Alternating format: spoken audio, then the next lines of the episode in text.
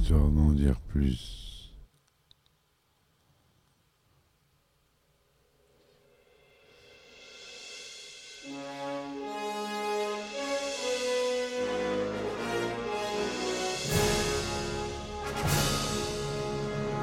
Eh ben attendez, on est en. Allez, cul sec.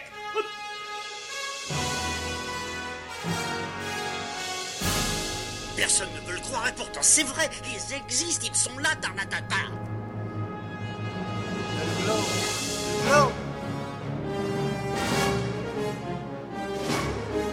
Il faut qu'on.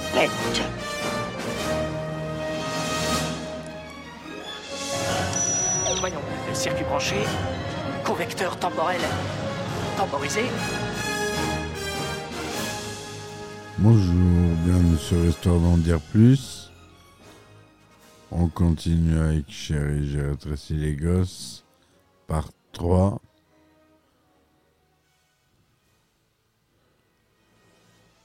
Juste avant de commencer, une petite aparté. euh, ça sera un épisode bonus.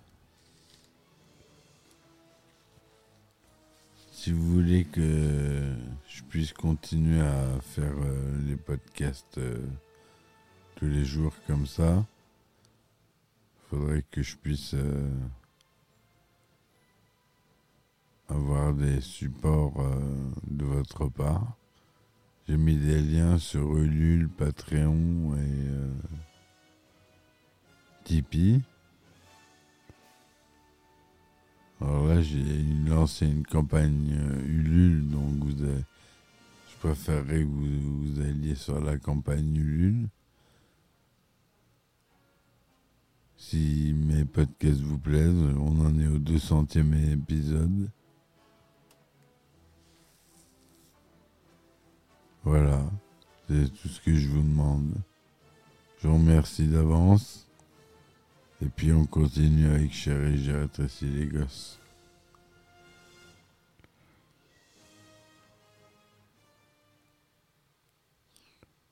Donc, euh, traverser un jardinet grand comme la forêt amazonienne est une aventure qu'on ne vit pas tous les jours. Mais travailler sur un décor censé multiplier par mille l'environnement quotidien, c'est pas mal non plus. Les irrégularités topographiques d'un vrai gazon furent reproduites avec une telle fidélité qu'il ne restait pratiquement pas de surface plane où poser les rails de travelling pour les mouvements de caméra les plus amples. Les accidents de terrain ne laissaient aux caméras que 10% du décor, dit Johnson. Faute de pouvoir le déplacer comme nous le voulions, nous changions de point de vue aussi souvent possible. Nous contournions aussi la situation modifiant carrément le décor, en enlevant les touffes d'herbe, en ajoutant les fleurs. Malgré ces restrictions d'ordre spatial, il fallait à tout prix que chaque plan paraisse différent. Au fur et à mesure du tournage, la course aux effets spéciaux grignotait l'avance qu'ils avaient pourtant prise avec Rick Fisher. Je rebondissais d'un décor à l'autre, on me happait pour me demander des conseils, superviser l'élaboration d'une scène. Nous manquions cruellement de personnel qualifié. J'en étais réduit à utiliser mes interprètes comme assistants. Les événements prenaient une tournure insensée. La quantité de travail à fournir était harassante. Parfois, nous n'avions même pas le temps de vérifier les caméras avant les prises. Joe Johnson compatissait, mais il était soumis à la même pression. C'était son premier film et un gros budget par-dessus le marché. Un important soutien logistique s'imposait.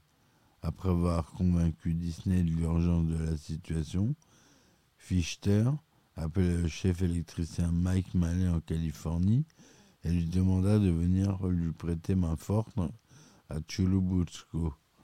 Dans la foulée, nous avons embauché, embauché trois is- assistants supplémentaires, un Américain et deux Mexicains.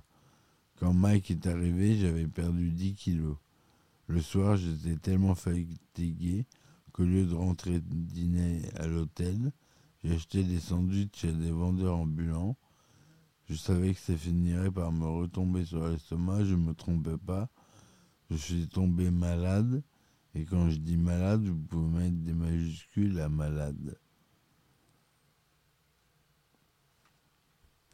Grâce au renfort, l'équipe des effets spéciaux put enfin respirer. Jusqu'à l'apparition de nouvelles difficultés causées par l'éclairage de l'écran bleu nécessaire à d'innombrables surimpressions et incrustations optiques. C'était un écran bleu colossal, implique, explique Fichter, environ 12 mètres sur 20. Comme nous n'avions pas les moyens de l'éclairer avec des lampes fluorescentes, nous avons recouru au système D, surface peinte, surface peinte, filtre coloré, bidouillage divers. Nous avons fini par utiliser une armada de lampes à incandescence, soit environ 55 de 10 kW à 40 et 45 de 5 kW, plus 9 projecteurs à arc, 4 dirigés vers l'écran, 5 vers les objets à filmer. Seulement les variations de tension empêchaient tout éclairage régulier. Imperceptibles pendant le tournage, elles ont créé un clignotement bleu dont nous nous sommes aperçus quelques mois plus tard.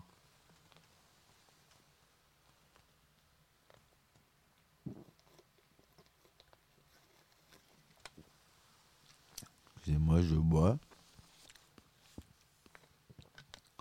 Un simple filet d'eau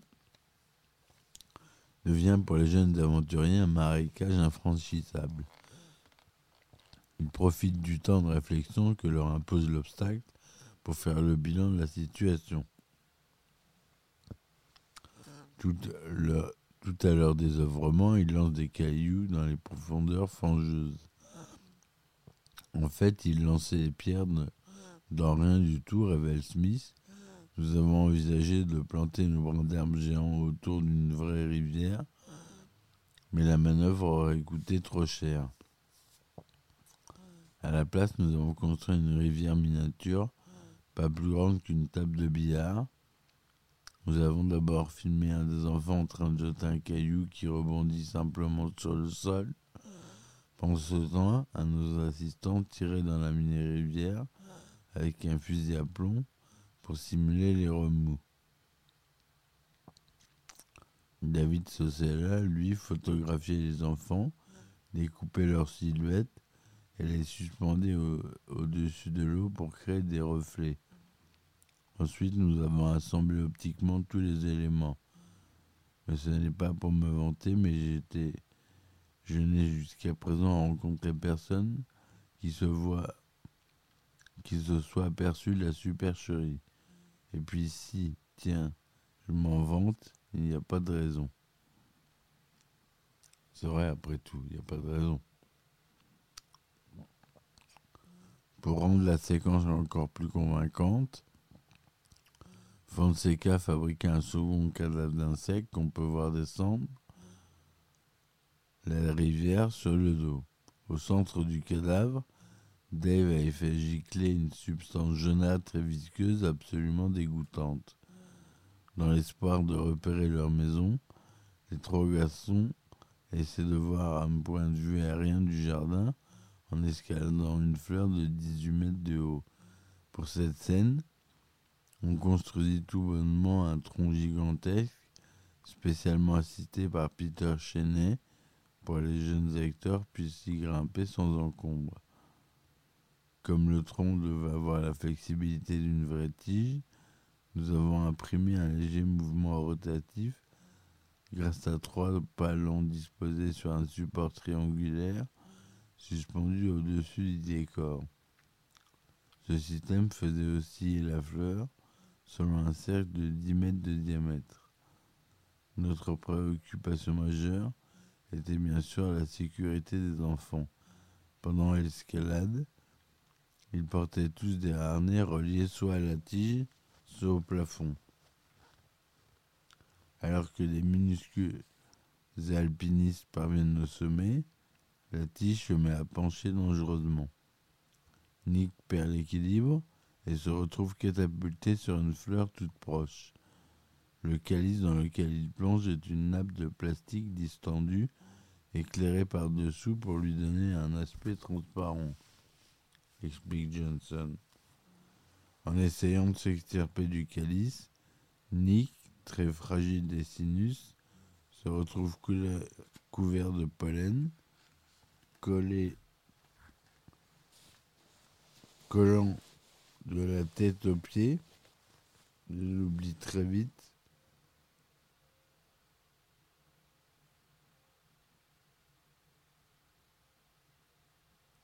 Son allergie lorsqu'une abeille grosse comme un éléphant surgit dans un vrombissement grosse de Boeing et se met à planer au-dessus de sa tête.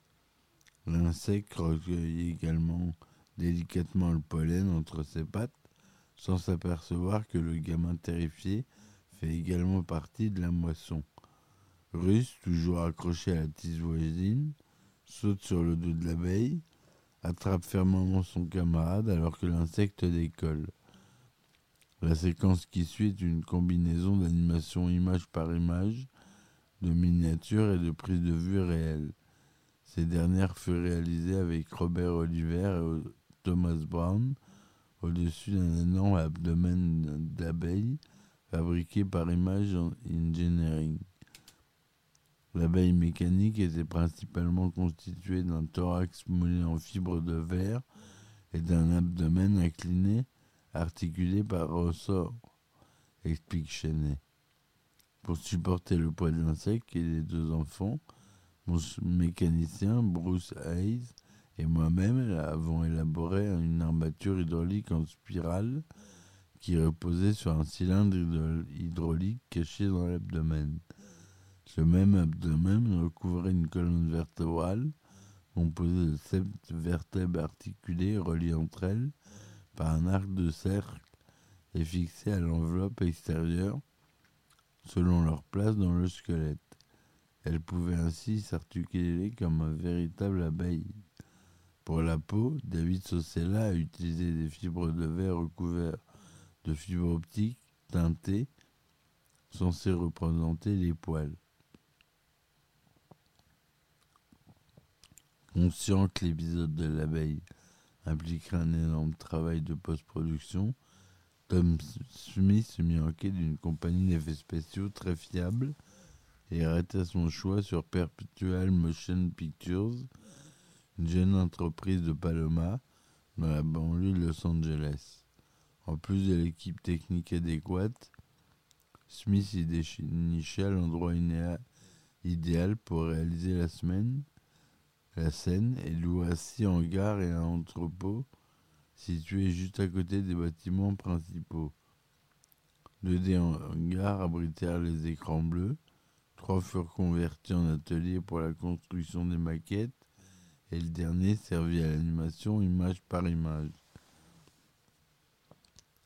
On décida très tôt que l'essentiel du vol serait une combinaison de miniatures animées image par image devant l'écran bleu et de, prise de vue réelle tournée au Mexique.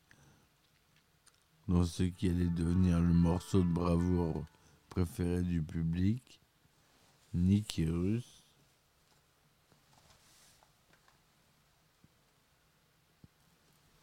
s'accroche farouchement au dos de l'abeille pendant qu'elle se livre à une vertigineuse série de loopings.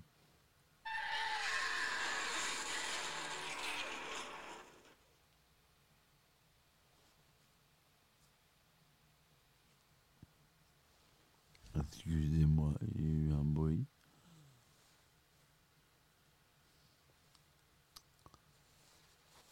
Dans le jardin des Alinski, elle bute contre une palissade, traverse une volière, fonce sur le barbecue, dépasse les chaises, se perd dans un labyrinthe de chemises en train de sécher au soleil, puis déboule vers Wayne Zalinski et Big Russ Thompson. C'est à Rick Fichter Zalinski que Johnson confia la tâche la plus délicate de toute la scène, filmer en plan subjectif le trajet fébrile et erratique de l'insecte. C'était un sacré défi, mais la perspective de relever me donnait des ailes. Cette séquence-là, c'était de la dynamite. On m'a d'abord proposé une caméra VistaVision, mais ça me semblait pas une bonne idée. Ce sont des appareils performants, mais très volumineux, très lourds. Le seul moyen de frôler l'herbe et de survoler les obstacles comme je voulais était d'utiliser un objectif endoscopique, un périscope en forme de tuyau ou un miroir de 90 degrés. Même avec cet équipement, je n'aurais pas eu la liberté d'action que je souhaitais. Voilà pour cet épisode bonus euh, spécial Chérie, j'ai rétréci les gosses. J'espère que ça vous aura plu. N'hésitez pas à contribuer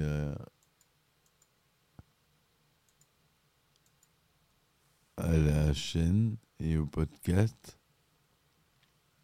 avec Ulule, Patreon euh, et Tipeee.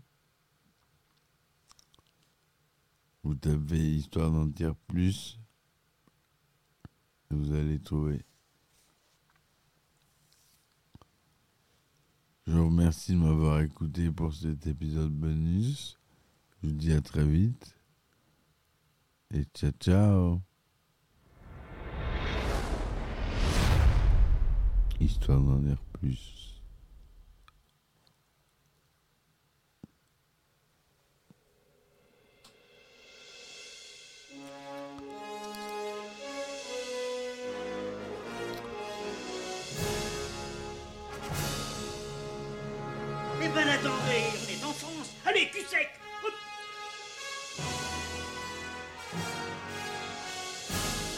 Personne ne veut le croire et pourtant c'est vrai, ils existent, ils sont là, Tarnatata.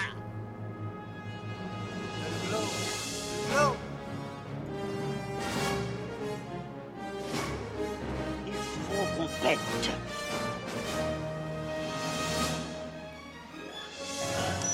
Voyons, circuit branché, convecteur temporel temporisé,